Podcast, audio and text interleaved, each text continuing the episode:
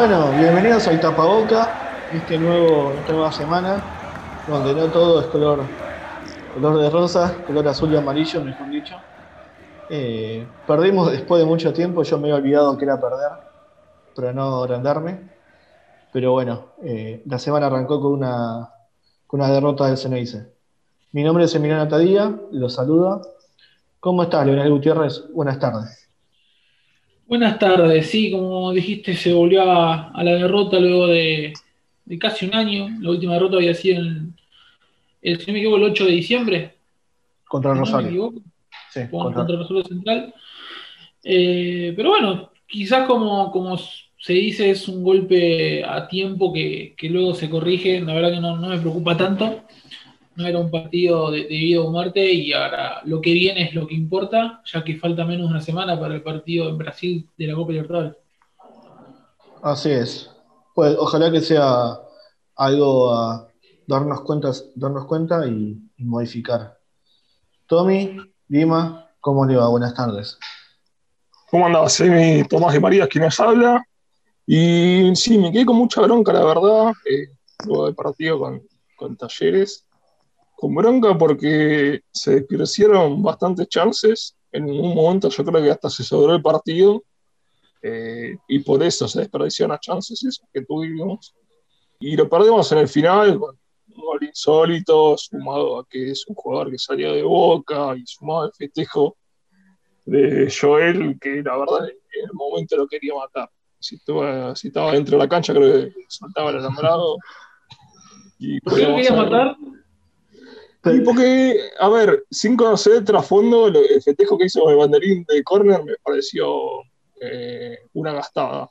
No, no, que justamente fue por lo contrario. Claro, fue lo sé, lo sé, lo sé.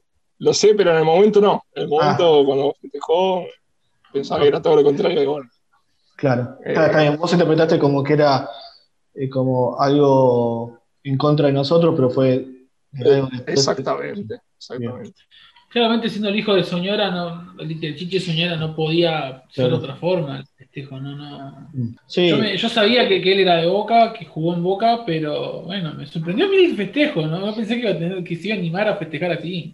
Sí. Porque eso en, otros tiempos en Córdoba capaz que te esperaban con los piedrazos, ¿eh? Imagínate que un jugador de Boca ves el banderín del rival cuando hace un gol. No. Bueno, una vez Gatti eh, jugando en contra de Boca se sacó la remera y tenía abajo la remera de Boca. Está bien, eran hace 50 años atrás, pero por ahí era algo más tolerable tiempo atrás y no en este, en este, este Imagínate, este Salvio es un gol contra Lanús y va al banderín y ves el, el, banderín de Lanús. No. Dale.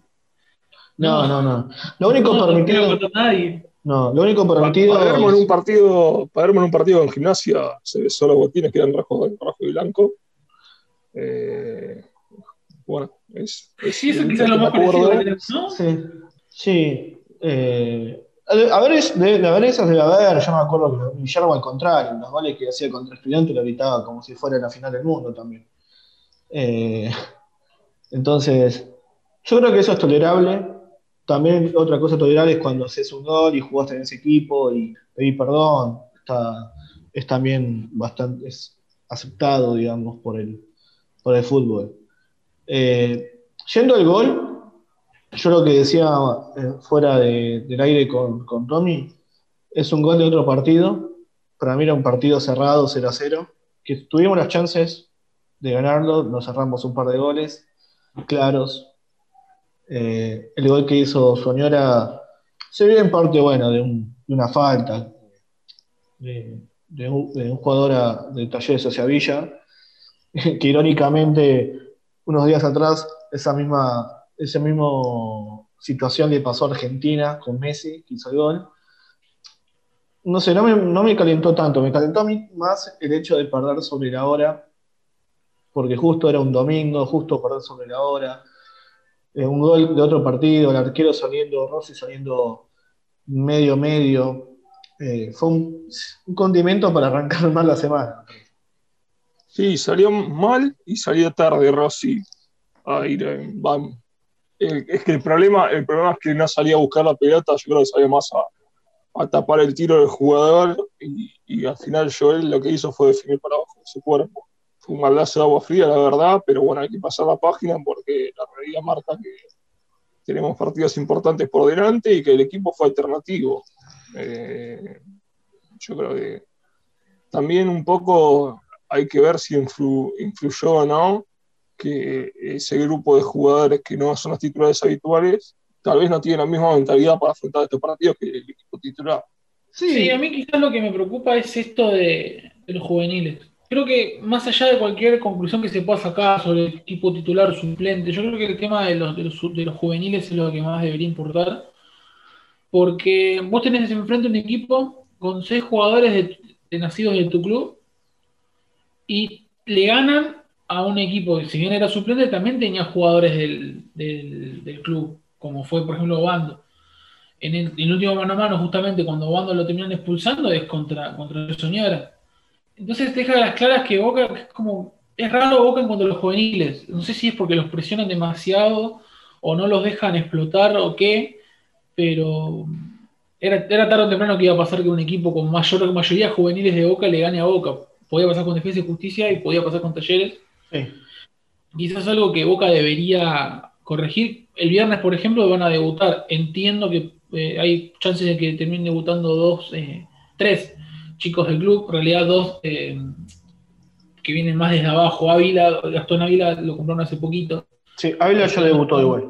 Ávila debutó unos minutos con Talleres. Este, Pero no como titular. No como titular, no.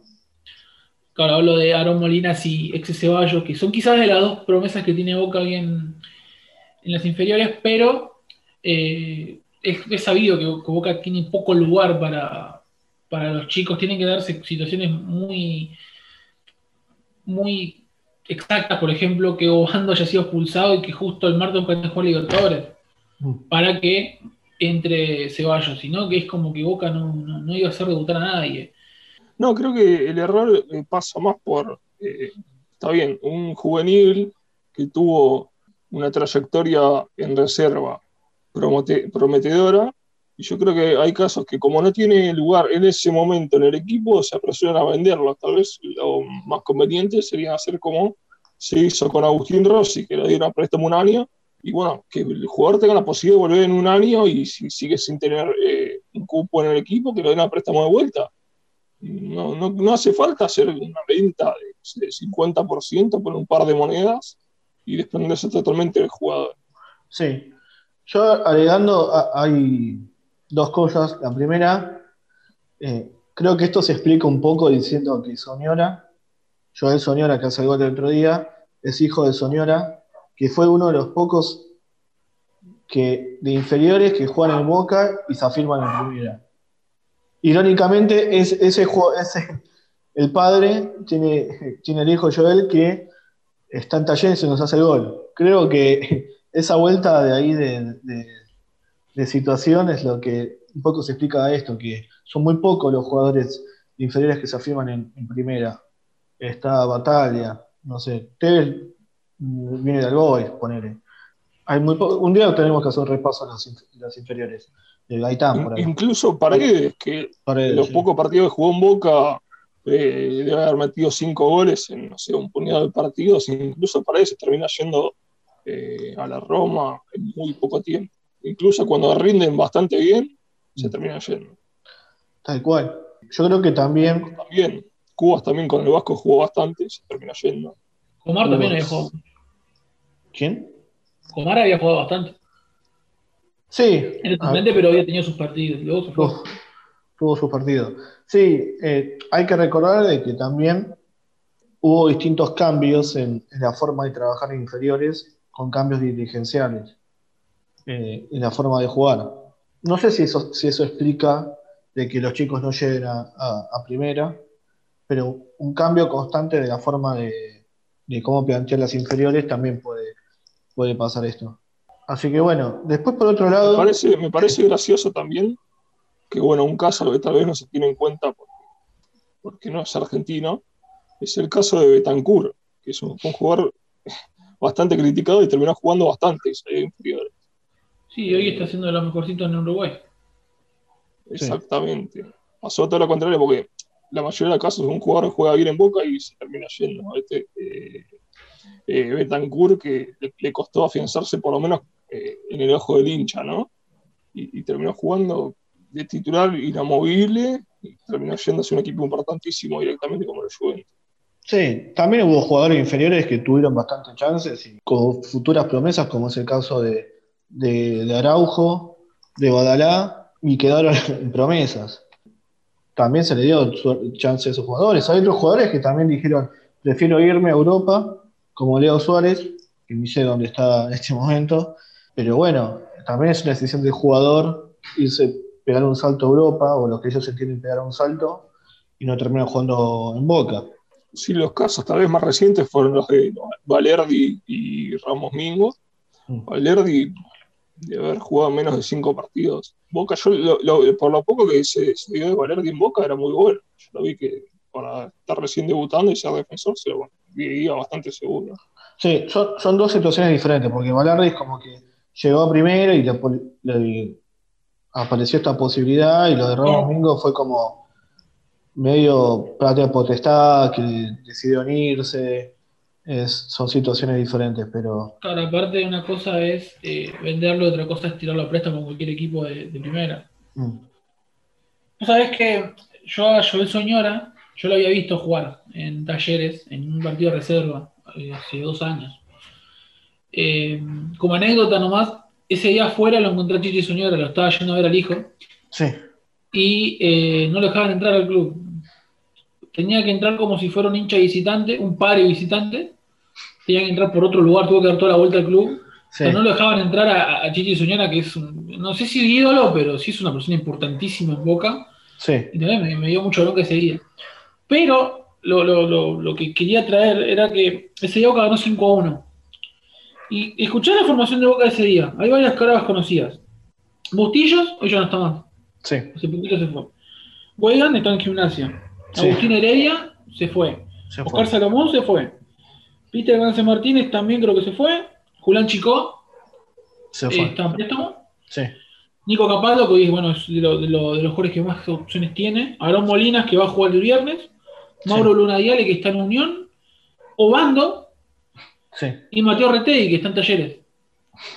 O sea, de estos ya más de la mitad se fueron en dos años. Y era un, equipo que encima prometía mucho. Era un equipo que gustaba, que de hecho quedó a poco de ser campeón. Y que decían que era la mejor camada de, las inferiores de Boca en bastante tiempo. Y por lo y, a las pruebas que, llegan a Boca, la, que llegan los que llegan a primera, no terminan teniendo continuidad y se terminan yendo a otros clubes. Mm. Sí, sí, sí, es, es, es triste, es, es así porque hay muchos de esos que nombraste que tienen condiciones. Retey a mí, para mí es un jugador para mantener y como opción. Para... Más allá que el otro día, bueno, jugando en talleres no jugó bien. Es un jugador muy interesante. Eh, Retey. Eh, Heredia jugó un par de partidos, alternó buenas y malas. Eh, pero bueno, para cerrar un poco el tema del partido otro día y pasar a otros temas que tenemos para hoy, eh, punto, el punto más alto y el punto más flojo de, Boca contra Talleres? El punto más alto para mí fue Capaldo. Bien. No sin, sin ser una figura estelar. Eh, yo creo que Capaldo fue el más regular de todos. En un partido raro, porque Boca no merece perder. Y en el momento en el que más opciones tuvo, lo perdió. O sea, si, entraba una de las que tuvo hoy, la era otra la, situación y, y, hubiéramos hablado de otro resultado. Pero igualmente, Talleres también tuvo lo suyo y, está perfecto desde ese punto de vista que no que haya ganado, sino que, eh, que haya, en cuanto a, la mejora que tuvo en el rendimiento en el segundo tiempo, sobre todo, es quizás justificable, eh, justificable el gol, pero Boca también había tenido sus opciones. Y en cuanto a lo más flojo, creo que termina siendo Bando.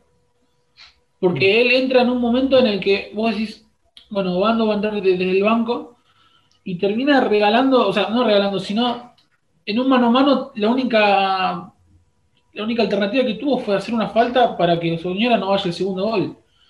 Siendo que él es joven, tiene la misma edad que Soñora y no lo, en ningún momento lo pudo alcanzar ni siquiera. Sí. Y encima se va expulsado. Sí, todo mal, todo mal, todo al revés. Y encima, ¿cómo entra con. Creo que consideran conmigo en que termina siendo bastante trascendente siempre que está jugando. Obviamente es chico, se le va a dar un montón de oportunidades, pero yo espero mucho más. Y ojalá que, bueno, que, Boca con ex Ceballos ahora encuentre un buen suplente para Guilla o para Salvio. Sí, no sé, hay, hay, un, hay un paréntesis. Eso es algo que me, hace, me hace pensar a mí. Y por ahí digo una boludez, pero no sé hasta qué punto le afecta ser el yerno del viejo presidente. No digo que, no digo que él, hay gente que no, no ponga menos o ese sentido él mentalmente si le afecta eso. ¿Qué sé yo? Pero, bueno, igual si podemos decir eso, también podemos decir que Lisandro López es el, el yerno del conductor de televisión más, más visto de la televisión argentina, pero eh, me, pongo a pensar eso, por ahí está presionado Bando por, por todo eso. El nivel de Bando fue bastante regular, de cuando estaba Angelisi y cuando no estuvo más Angelisi. Sí. Quizás lo mejorcito de Bando se vio este año, figura estelar. Antes del parate era casi titular, Bando se había ganado el lugar. Eh, por izquierda estaba siendo bastante bueno. Eh, de hecho, me acuerdo del último partido que jugamos con, antes de todo este parate, que fue con Talleres. fue un muy buen partido, Bando. Eh, sí, se ve que después de todo este parate, no sé si habrá perdido confianza o habrá perdido explosividad porque no se lo ve con la misma, no se lo ve con la misma entereza para encarar en mano a mano. Mm. Y, tampoco se lo ve aportando mucho en el juego. Yo creo que lo que le pasó de la posición a Bando fue tuvo, tuvo mala suerte de quedar en esa posición, de, tener que correr como último hombre. Puede haber tocado a él como le puede haber tocado, no sé, a Izquierdos o a Lisandro López o a quien sea.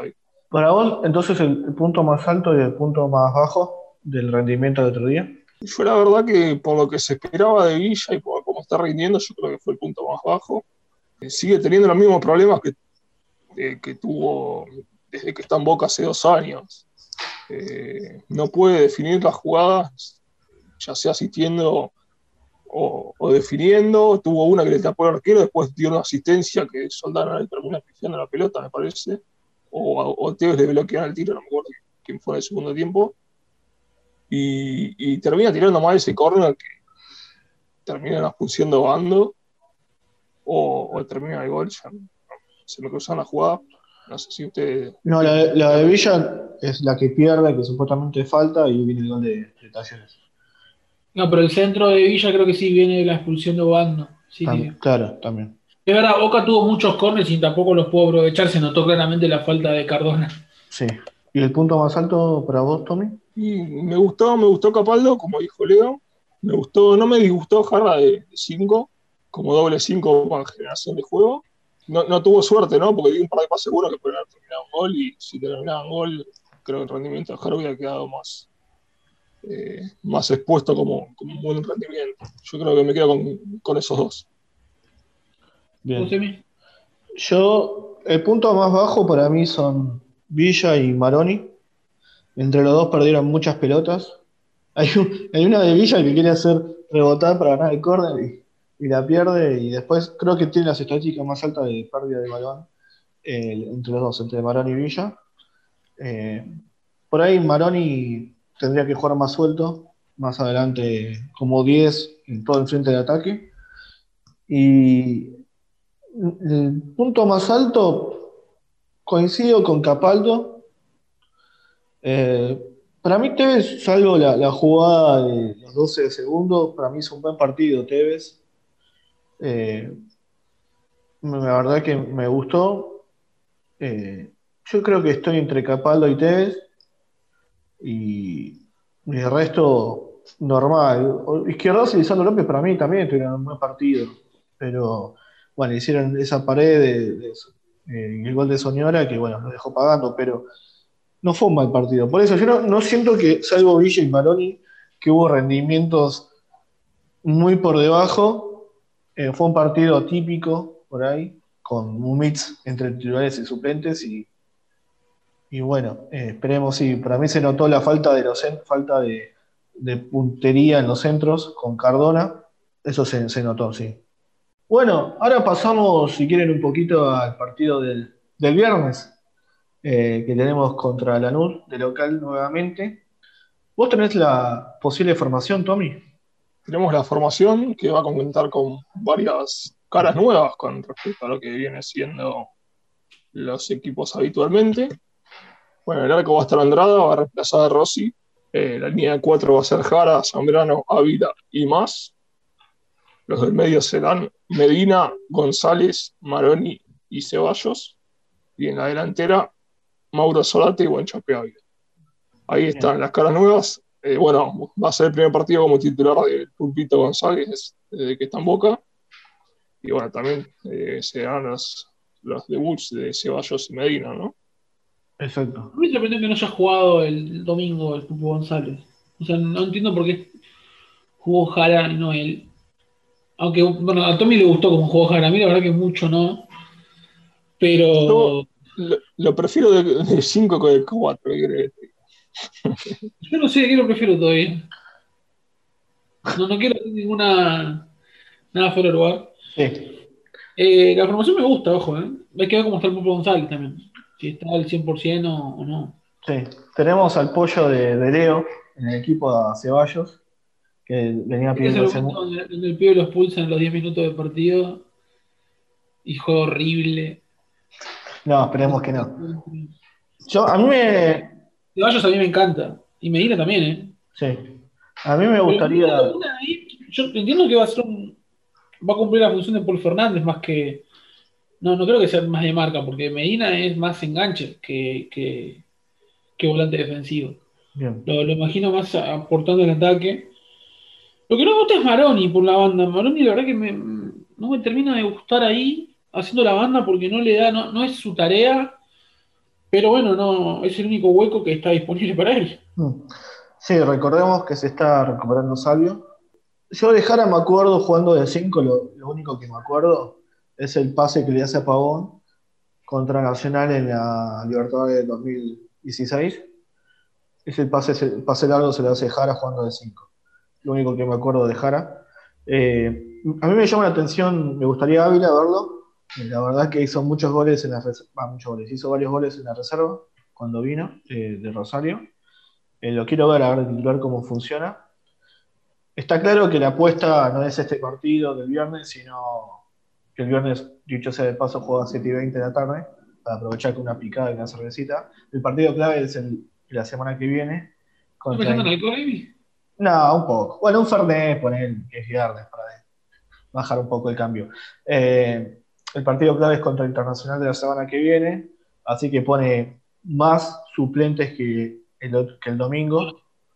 A ver, Eh, para lo que es el grupo también es clave, ¿eh? Sí, porque bueno, al perder ese partido es como que no es la el mismo escenario que ganar- empatando, ganando, pues. Bueno, si perdemos de vuelta, bueno, ahí por ahí se podría complicar un poco más, sobre todo que perdemos los dos partidos local, de tres. Eh, sí, a mí no me gusta Maroni eh, por, la, banda, me gusta más todo el de ataque, como decías anteriormente, Leo. Qué sé yo, yo lo- me entusiasma ver ciertos jugadores que venimos que están relegados, Zárate. Recordemos que juega Zárate y algo que siempre, como se habló mucho esta semana diciendo por qué no juega Zárate, bueno, se supone que va, que va a ser titular y Tevez va a descansar porque viene jugando varios partidos seguidos, porque seguramente creo que tiene problemas familiares. Eh, le viene bien el descanso a Tevez. Sí, pero llama la atención mucho la poca actividad que tuvo Zárate con Russo. Eh, entiendo también que él no- nunca se terminó de ganar el puesto, pero no sé si era para no, no ponerlo casi nunca. Por ejemplo, el domingo no entró ni un minuto. Mm. Entiendo que es el reemplazo de Tevez y que quizás Russo no quería sacarlo, pero llama la atención de no ponerlo nunca en ningún, en ningún momento, salvo que sea para sacar a Tevez. Y el tema es que juegue Guanchope, abre la posibilidad quién va a jugar en Brasil. En esta eterna discusión de quién va a ser el 9 de Boca. Yo, fuera de- del aire, para mí no va a jugar Soldano tampoco, para mí Boca va a jugar sin, sin 9 de área, como dijimos, como fue contra Lanús. Contra Eh, Lanús, Contra Lanús. Contra Lanús, tenés razón, perdón. Sí. Eh, entiendo que, que, que Boca no Hay va que a ver jugar ahí. sin 9 de área. Hay que ver ahí porque con algún jugó Salvio, hay que ver si va a jugar Salvio. eh, va a poder jugar Salvio en Brasil. Sí. Y si no entiendo que el reemplazante será Villa. ¿No? Hoy, hoy entrenó Salvio. diferenciado, pero, pero, entrenó. ¿Llegaría? ¿Cómo? ¿Llegaría? Para mí llega. Para mí llega Salvio, lo van a cuidar, pero, pero llega. Falta una semana todavía. Es un buen tiempo para que se pueda recuperar. Eh, sí. Además, eh, no, yo, hablando de Maroni que juega en la banda otra vez, eh, espero que, porque viene, sumando minutos casi todos los partidos Maroni, y, espero que ese partido malo que tuvo jugando por la banda izquierda tal vez lo agarró un poco con falta de confianza, tal vez con nerviosismo de jugar de titular desde el arranque después de tanto tiempo. espero que con esos minutos que sumó esté un poco más sereno y pueda, pueda demostrar su calidad que la tiene. Eh, también, a ver, Leo, no sé si vos sabrás si Ceballos y Maroni y Medina jugaron juntos en reserva son parte de otra categoría, me parece, ¿no? No, eh, Ceballos y Maroni, eh, Ceballos y Molina son categoría 2002. nunca jugaron. Pero es la, ah. misma, camada de, Capaldo, eh, y lo que, la que venía comentando en el bloque anterior, mm. que jugaron frente a Talleres en el partido que ganó 5 a 1. Eh, Maroni es mayor. No, yo te confirmo qué categoría es Maroni. Medina. O Maroni. No, Medina es 2002. Ah. Maroni es 2009. Ah, bien. Claro. No, porque tal vez se hayan jugado juntos, se puede ver. Eh, ya algunas asociaciones de memoria, digamos. Y también festejo lo, lo que es eh, ver a Zárate desde el arranque, por lo que han puesto muy pocos minutos, ni siquiera ni siquiera cuando con las ausencias de, de Ávila y de Soldano, porque también Russo se prefirió jugar hasta con algún extremo de más y dejaba a Tevez como sola referencia de área. Eh, yo tengo bastante fe a Zárate todavía, por más que ya ha pasado un tiempo desde que ha llegado y no ha tenido tanta continuidad en cuanto a rendimiento. Yo creo que sigue siendo un jugador que puede marcar la diferencia si está encendido. Mm. Eh, si está enchufado, si está metido en el partido. Eh, creo que son de esos jugadores que Boca va a tener que utilizar en las instancias eh, decisivas de Libertadores, porque ahí es donde la jerarquía puede inclinar la balanza. Tevez y Zárate, yo creo que es jerarquía, está un escalón por encima de, los demás. Tal cual. Igual, a mí me da la sensación, cada vez que en la, cámara dicen, no, no puede ser que no pongan a Zárate ¿Por qué no ponen a Zárate? Lo enfocan a Zárate y yo no lo veo mal a Zárate. O sea, no lo veo harto a Zárate, lo veo contento, tranquilo. Me llama la atención eso, como que tampoco un jugador de renombre, un jugador o ya con trayectoria que es Zárate, y no poder entrar, por ahí sí, por ahí notaría cierto fastidio a no querer entrar, pero lo veo tranquilo también, eso me llama la atención de Zárate. Entonces, sabe que... Ahí tiene mucho que ver lo que es la relación con Russo. Una cosa que vos podés jugar y estar descontento con el técnico, o podés no jugar y estar contento con el técnico. Eh, la relación eh, que tiene el jugador y el técnico, yo creo que tiene mucho que ver ahí. Y tal vez él seguramente debe haber charlado con y debe haber explicado los motivos por los cuales no lo tiene tan en cuenta. Tal vez eh, no encaja en el esquema, tal vez es algo más no de nivel de Zárate, sino un tema del esquema de Russo. Mm. Eh, Vos decías que, que, si no juegas Zárate es como que esperabas que esté enojado. Claro. Pero, y eso que es un jugador temperamental Zárate a veces. Pero no, no, para mí lo veo tranquilo. Yo creo que sabe que viene de un par de lesiones, eh, sabe que en un momento va a tener la oportunidad y lo conoce a Russo. Yo creo que le hizo debutar a Russo a Zárate en Vélez, así que eh, no, no, estoy tranquilo con Zárate y para mí va a ser un buen partido, no siendo nueve y jugando al lado de Guanchope. Eh, lo, veo bien para, el viernes. Pasando a otros temas, a este variante de temas, eh, vamos a pasar a otro deporte, que es el básquet. Grabando este, grabando este podcast, en este momento creo que tenemos la noticia, no sé si es primicia o no, que supuestamente se suspendió la Liga Nacional de Básquet eh, por fallo de la burbuja o por casos de, coronavirus en los jugadores, en varios casos en varios equipos. Eh, tenemos un, caso en, Boca, ¿no? Tengo bueno, yo tengo la, noticia que publicó Boca que Manuel Buendía eh, tiene coronavirus, que es un jugador de la institución. Así que bueno, Boca venía bastante bien en, la liga, le hemos ganado a San Lorenzo. Una lástima porque venía el equipo, esa constancia que le pedíamos otros años, la estaba, la estaba dando esta última, esta última etapa. Sí, eh, Boca le había ganado a, Bahía Basket 96-95, eh, había perdido frente a Platense 85-82, le había ganado a Ferro 76-60, había perdido frente a Gimnasia Comodoro Rivadavia también había ganado San Lorenzo, que fue quizás la, mejor victoria que tuvo eh, este Boca.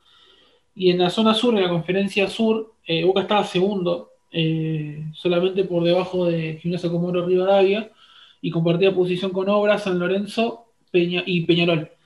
Eh, la verdad que le estaba yendo muy bien a Boca, digo, pocos partidos, pero había, la verdad que bastantes motivos para ilusionarse con una mejora en este Boca, en este deporte que, durante tantos años quizás no venía con medio caído y este año parecía que, podía ser un buen año para, una buena temporada, mejor dicho, para, para este Boca, que, para este nuevo Boca, que, que se había armado prácticamente de cero.